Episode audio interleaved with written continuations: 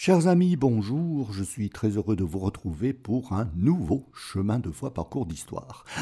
Un chemin de foi particulier aujourd'hui, comme l'a été celui qui vous parlait de Benoît XVI, vous vous souvenez, ou plutôt de Joseph Ratzinger, en laissant aux spécialistes le soin de vous parler du cardinal et du pape.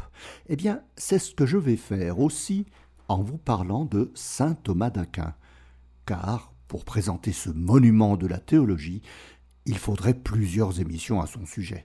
C'est donc une présentation du Thomas d'Aquin peu connu, ou comment un moine va devenir théologien, ce moine justement dominicain, qui est devenu ce théologien et un des plus grands théologiens, sinon le plus grand du Moyen Âge et de toute l'histoire de l'Église.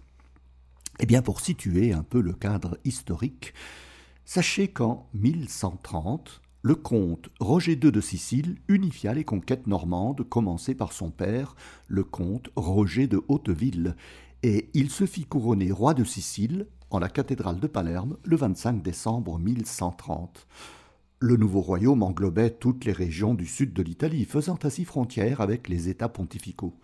Oh, mais les frontières étaient assez fluctuantes à l'époque, et le royaume empiétait sur tout le sud du Latium, ce qui aurait pu créer des problèmes avec la papauté. Pour cette raison, son fils et successeur, Frédéric de Hohenstaufen, mit en place des surveillants dans les marches de son royaume pour éviter des invasions de l'armée pontificale. En 1215, le roi Frédéric devient roi des Romains et empereur du Saint-Empire romain germanique, et il veut affirmer la suprématie du pouvoir impérial, qui va créer évidemment des problèmes avec la papauté, lorsqu'en 1227 est élu pape Ugolino d'Anagni ou Ugolino dei Conti di Segni, Grégoire IX, qui, lui, veut affirmer la suprématie pontificale, cette vieille lutte commencée entre Saint Léon III et Charlemagne, dont je vous avais parlé la semaine dernière, si vous vous souvenez. C'est dans ce contexte belliqueux que se situe la famille de Tommaso d'Aquino, qui vient au monde en 1225, certains disent en 1226, à Roccasecca, c'est une forteresse près d'Aquino, bourgade qui se trouve dans le royaume de Sicile, mais dans la région du Latium, dans la sphère de rayonnement de Rome. Actuellement, Aquino est dans la province de Frosinone, au sud du Latium. Il est le fils du comte Landolfo d'Aquino et de la comtesse Teodora Caracciolo Rossi. C'est une riche et puissante famille d'origine lombarde, installée dans les marches d'Aquino, mais qui se range plutôt du côté du pape plus que de celui du roi, devenu maintenant empereur. Eh bien, c'est ce qui va un peu décider du sort du jeune Tommaso. Dès sa plus jeune enfance, Tommaso montrait des signes d'une protection divine ou d'une attirance vers la religion. Quand il était tout bébé, il dormait avec sa sœur aînée dans la même chambre, et lors d'un violent orage, la foudre frappa Roccasecca et se déchargea dans la chambre. Tommaso ne fut pas atteint, mais sa sœur fut touchée et mourut. Landolfo et Theodora interprétèrent cela comme un signe divin et que Tommaso devait être consacré à Dieu, d'autant plus que, lorsqu'il était nourrisson, il tenait dans ses mains un morceau de parchemin qu'on avait à peine, on avait peine plutôt à lui enlever sans qu'il pousse des cris et des pleurs. Quand on eut pu lui enlever le parchemin, on constata qu'il y avait écrit dessus Ave Maria, ce qui, pour un nourrisson, ne pouvait pas être compris ou déchiffré. Donner Thomas à l'Église entrait plutôt dans les vues de ses parents, puisqu'il songeait à le faire devenir moine au Mont Cassin, la célèbre abbaye fondée à Cassino en 529 par saint Benoît. Si Tommaso devenait un jour abbé du Mont Cassin, eh ben, l'abbaye resterait tout simplement sous la juridiction de la famille, puisqu'elle est sur le territoire des comtes d'Aquino. C'est ainsi qu'en 1230, notre jeune Tommaso, âgé de cinq ans, entre au Mont Cassin, où il apprend à lire, à écrire, et aussi il apprend le latin, les premières bases de la formation religieuse. Oh, mais Thomas s'ennuie. Il ne désire pas continuer ses études au Mont Cassin il est enthousiasmé par ce qu'il apprend sur ce nouvel ordre religieux fondé en 1215 par Dominique de Guzman, les frères prêcheurs, les dominicains, et il se sent profondément attiré par la spiritualité de cet ordre. Il a à peine douze ans, il en parle à sa famille, laquelle s'oppose énergiquement à ce que l'un de leurs fils devienne moine dans un ordre mendiant. Oh, ce serait une honte, et ce serait contrecarrer leur plan au sujet du mont Cassin. Il décide alors d'envoyer Tommaso étudier à Naples, d'autant plus qu'il pressent une mainmise de Frédéric II, l'empereur, sur le mont Cassin, car le pape Grégoire IX entre en conflit ouvert avec lui. L'empereur fait envahir le mont Cassin, expulser les moines en 1239 et Tommaso avait juste eu le temps de se rendre à Naples, où il étudie au Studium Regni, une académie fondée par Frédéric II en 1220. Il y apprend les matières du trivium, la grammaire, la rhétorique, la dialectique, et du quadrivium, l'arithmétique, la géométrie, la musique et l'astronomie. Ce sont ces arts libéraux de l'enseignement médiéval qui avaient été remis à l'honneur par Alcuin à la cour de Charlemagne. Oh, mais les parents de Tommaso avaient une autre idée. Naples est la ville des plaisirs et des vices, et plutôt que de voir leur fils devenir dominicain, eh bien, ils préféraient le voir abandonner sa vocation et s'adonner à la vie mondaine. Mais Tommaso résisté malgré les menaces de son père. À 16 ans, il entre chez les dominicains à Naples. Oh, pour y continuer ses études. C'est ce qu'il dit à son père pour le laisser au couvent. Le comte Landolfo, meurt en décembre 1243. Thomas se sent alors libre de postuler comme moine dominicain, mais c'était sans compter avec sa mère et ses frères, surtout Rinaldo. On l'envoie alors à Rome pour échapper aux menaces familiales. Oh, mais Rome n'est pas un lieu sûr, d'autant plus que sa mère, Théodora, menace d'intervenir auprès du pape pour l'empêcher de prononcer ses vœux. Les supérieurs de Tommaso décident alors de l'envoyer faire son noviciat à Paris. En route pour Paris, Thomas se fait arrêter par les hommes de main de ses frères, qui l'emprisonnent. Rinaldo essaye de le raisonner pour qu'il renonce à l'ordre dominicain, et devant son refus, il emploie alors la violence, lui arrachant son habit et le menaçant de représailles plus fortes. Mais Thomas ne se laisse pas faire. C'est alors que, sur les ordres de sa mère Théodora, on l'emmène à Roccasecca pour le garder enfermé pendant presque un an, ne recevant aucune visite, excepté celle de ses sœurs, qui ont pour tâche de le convaincre à renoncer à sa vocation. Mais c'est tout le contraire qui se produit. Thomas réussit à convertir ses sœurs à son projet. Cette fois, les frères et la mère de Thomas mettent en place un plan qui ne pourra pas échouer faire succomber le jeune moine au plaisir de la chair, et ainsi il renoncera à sa vocation. Les frères font venir de Naples une jeune prostituée, choisie parmi les plus belles et les plus rusées pour faire tomber les hommes les plus résistants, et il l'enferme dans la chambre de Thomas. Eh bien, il faut croire qu'elle allait réussir à faire tomber le jeune moine, car celui-ci alla vers la cheminée, prit une braise ardente dans ses mains, avec laquelle il traça sur le mur une grande croix, devant laquelle il s'agenouilla, en invoquant l'aide de Dieu. Épouvantée, la jeune fille se mit à hurler en criant à la sorcellerie. Les frères de Thomas accoururent, et le trouvèrent à genoux devant la croix et en extase. Les anges lui apparaissaient en lui disant que Dieu veut lui faire le cadeau de la chasteté perpétuelle. Il lui montre une ceinture blanche qui comprend quinze nœuds que les anges disent être impossibles à dénouer, et ils lui disent que ce sera le symbole de sa chasteté à toute épreuve.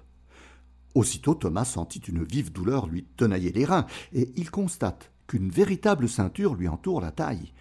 Il n'enlèvera jamais cette ceinture, et il n'éprouvera jamais aucune tentation contre la chasteté.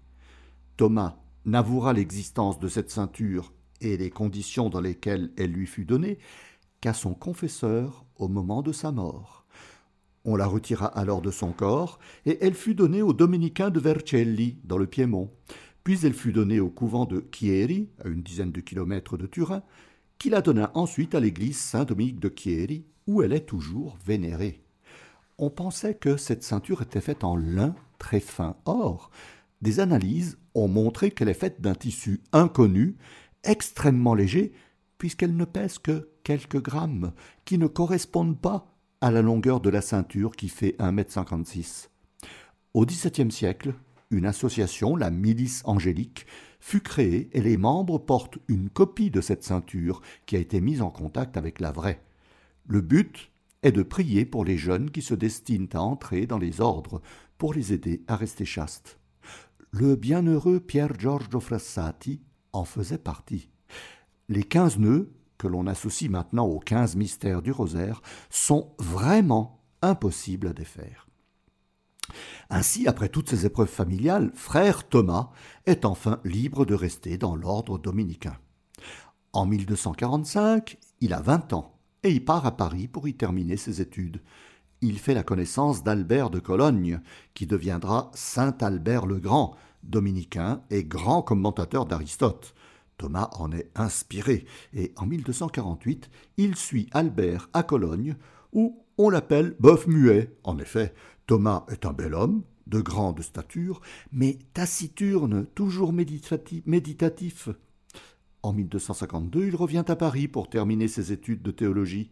La France est gouvernée par le roi Louis IX, Saint Louis, et Paris est devenu le centre européen des études théologiques, au point que Louis IX, en 1253, charge son confesseur et chapelain, Robert, originaire du village de Sorbon, dans les Ardennes, d'où son nom Robert de Sorbon, il le charge de créer un collège pour les étudiants en théologie.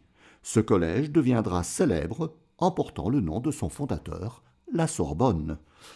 Pendant qu'il achève ses études, Thomas rédige de nombreux commentaires sur des textes bibliques, le livre d'Isaïe, le livre de Jérémie, ainsi que d'autres commentaires sur des ouvrages de théologie, dont le Livre des sentences de Pierre Lombard. C'est un évêque et théologien italien du XIIe siècle qui avait fixé les bases du dogme de la transsubstantiation lors de la consécration, qui avait été adopté au Concile du Latran en 1215. En 1257, Thomas obtient son doctorat en théologie, en même temps qu'un franciscain dont il devient l'ami, Giovanni Fidanza, qui devient Bonaventura da Bagnoregio. Ils peuvent tous deux enseigner à l'université, mais alors que le futur Saint Bonaventure est appelé à d'autres fonctions chez les franciscains, Thomas reste à Paris, où il enseigne, tout en continuant ses commentaires bibliques et théologiques, en faisant de nombreuses prédications publiques et des disputes théologiques ce sont un genre de soutenance de thèse en public, qui deviendront plus tard des débats, de véritables débats, surtout entre juifs et chrétiens. En 1259, le pape Alexandre IV fait venir Thomas à Orvieto, où la cour papale résidait en fuyant les querelles des grandes familles romaines. Il le nomme lecteur conventuel, c'est-à-dire chargé de la formation des clercs. Il rédige La Somme contre les gentils, où il expose selon le sous-titre, La vérité de la foi catholique contre les infidèles. En 1261, l'ancien archidiacre de Liège, ancien évêque de Verdun, devenu patriarche de Jérusalem, Jacques Pantaléon, est élu pape sous le nom d'Urbain IV. Il charge Thomas de rédiger une explication continue des évangiles que l'on appellera la Catena Aurea, la chaîne d'or. Mais en 1263 se produit à Bolsena le miracle du corporal taché du sang du Christ. Eh bien, pour savoir ce qu'il s'est passé, je vous invite à réécouter les chemins de foi sur Mère Julienne de Cornillon et sur les miracles eucharistiques qui parlent de cet événement. Urbain IV, qui se souvient de ce que lui avait dit Mère Julienne quand il était archidiacre à Liège, confia l'enquête à Thomas et à Bonaventura da Bagnoregio qui se trouvaient aussi à Orvieto. Les conclusions furent très positives et amenèrent le pape Urbain à instituer la fête du Saint-Sacrement, la fête Dieu, le Corpus Domini, le 11 août 1264. Urbain IV confia à Thomas la composition de la messe et de l'office du Saint-Sacrement, en reprenant et en complétant ce qui avait déjà été fait à Liège en 1246. Mais Thomas composa aussi pour l'office des matines l'hymne Sacris Solemnis, dont est extrait le Panis Angelicus, l'hymne Verbum Supernum Prodiens pour l'office des laudes, dont est extrait le O Salutaris Ostia que l'on chante à l'exposition du Saint-Sacrement, et pour les vêpres, Thomas composa le Pange Lingua Gloriosi, dont est extrait le Tantum Ergum Sacramentum, que l'on chante aussi pour l'exposition du Saint-Sacrement avant la bénédiction.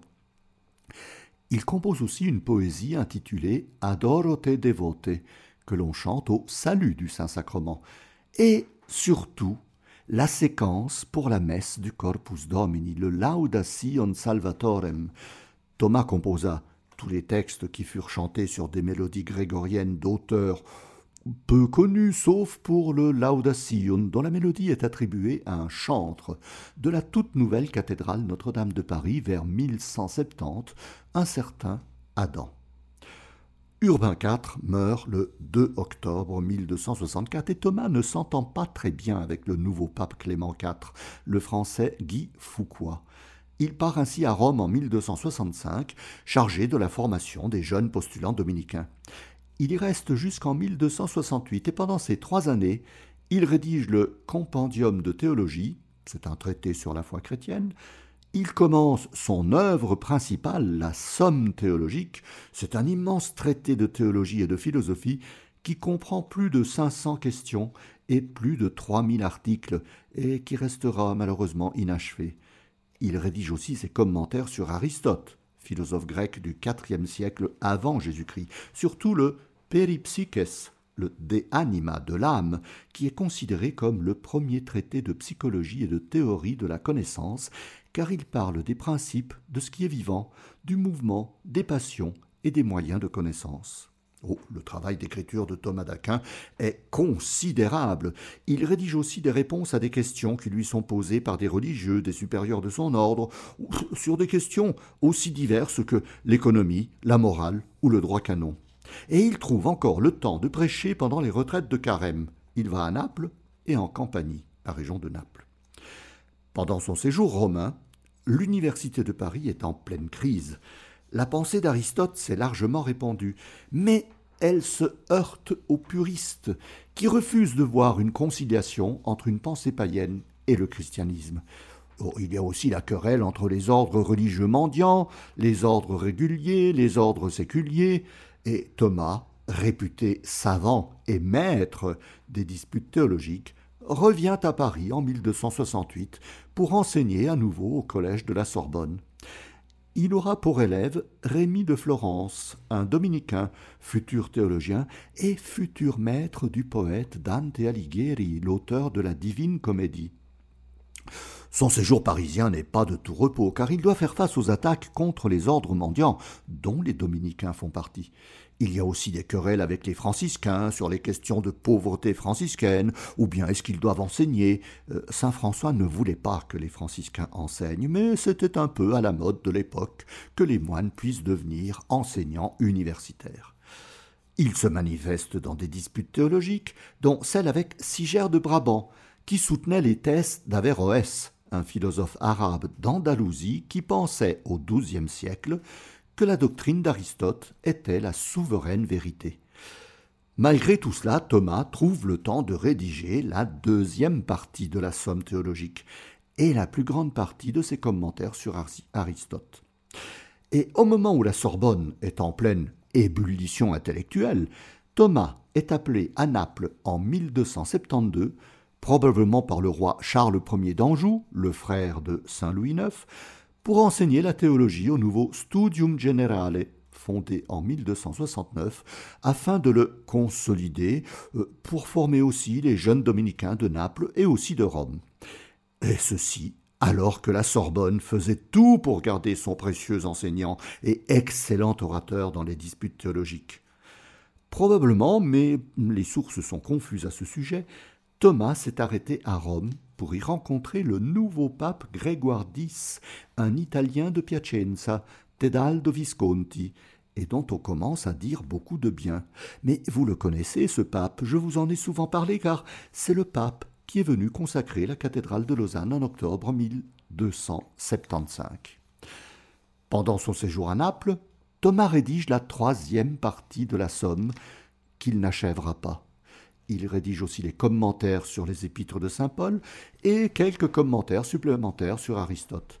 Mais le 6 décembre 1273, au cours de la messe qu'il célébrait tous les jours, après avoir assisté à la messe célébrée par un de ses confrères, Thomas a une expérience mystique bouleversante. Il comprend le mystère de Dieu et comprend surtout que tout ce qu'il a écrit n'est que paille, pour reprendre sa propre expression. Il arrête d'écrire, il se consacre à la prière et à la méditation. Sa santé commence à se détériorer, dû sans doute à de nombreuses privations et à l'excès de travail. Il arrive à peine à parler, mais au vu de sa grande réputation, le pape Grégoire X lui demande de venir le rejoindre au deuxième concile de Lyon, convoqué pour l'année 1274. Thomas se met en route, mais fatigué, il s'arrête dans sa famille à Roccasecca, près d'Aquino. Après quelques jours, il sent que la mort est proche, et il demande à être amené dans une abbaye pour qu'il meure dans une congrégation religieuse. Il fut amené dans l'abbaye la plus proche d'Aquino, qui est l'abbaye cistercienne de Fossanova, abbaye bénédictine, devenue cistercienne quelques cent quarante ans auparavant, par les soins d'Amédée de Clermont et oui, notre évêque saint Amédée de Lausanne. Thomas y est chaleureusement accueilli par le père abbé, qui lui laisse sa propre chambre, dans laquelle Thomas mourut le 7 mars 1274 il avait 49 ans. Juste avant de mourir, Thomas déclare avoir été un fervent défenseur de l'Eucharistie et que si jamais il s'est mal exprimé à ce sujet, il s'en réfère au jugement de l'Église et reste obéissant envers elle. L'ensemble de ses œuvres a été recensé en 1319, mais il y en a d'autres qui ne l'ont pas été et c'est encore un travail de recherche épouvantable qu'il faut faire là-dessus. Thomas d'Aquin est considéré comme le conciliateur de la pensée chrétienne et de la philosophie d'Aristote, que les scolastiques remettent en vigueur au XIIe siècle. Mais il fait la distinction entre les vérités qui sont accessibles à la seule raison et celles qui viennent de la parole de Dieu. Pour cela, il définit la philosophie comme la servante de la théologie, et non l'inverse le courant de pensée qui se réfère aux écrits de Thomas d'Aquin a été qualifié de thomisme, et comme je l'ai dit au début, je laisse le soin aux érudits d'en expliquer le sens, m'étant contenté de vous présenter les aspects peu connus de sa vie. Saint Thomas d'Aquin a été canonisé par le pape Jean XII, Jacques Duèze, à Avignon, le 18 juillet 1323, et il en fixe la date au 7 mars, jour de sa mort. Le 28 janvier 1369, son corps a été translaté au couvent dominicain des Jacobins à Toulouse, ou du moins ce qu'il en reste, car, selon les habitudes médiévales, des reliques du corps ont été prélevées. Ainsi, sa main droite se trouve à l'église de San Domenico de Salerne, son crâne est à la cathédrale Santa Maria Annunziata de Priverno, près de Fossanova, une côte se trouve à la cathédrale d'Aquino, et son numérus gauche est vénéré dans la cellule qu'il occupait au couvent de San Domenico de Naples. En 1567, le pape Saint Pie V le proclame docteur de l'Église et en 1880, Léon XIII le proclame saint patron des universités, des écoles et des académies catholiques. Il est aussi le saint patron des libraires et on le qualifie du titre de docteur angélique par ses écrits sur les anges, mais aussi par sa douceur d'expression, soucieux de ne froisser personne, très pieux et assidu au travail. Le Concile Vatican II a décidé que la formation des prêtres se fasse avec, ce que dit le Concile, Saint Thomas d'Aquin pour maître. Et en 1969, la réforme liturgique de Saint Paul VI déplace la fête de Saint Thomas d'Aquin au 28 janvier, jour de la translation de son corps au couvent des Jacobins de Toulouse, où il se trouve encore sous le maître-autel de la chapelle. Eh bien voilà, chers amis, une présentation assez succincte de la vie de saint Thomas d'Aquin, parce qu'un monument de la théologie, comme il l'est, mériterait beaucoup d'émissions, et malheureusement, ben, le temps me manque pour vous en parler. Je vous donne rendez-vous pour un prochain chemin de foi, parcours d'histoire.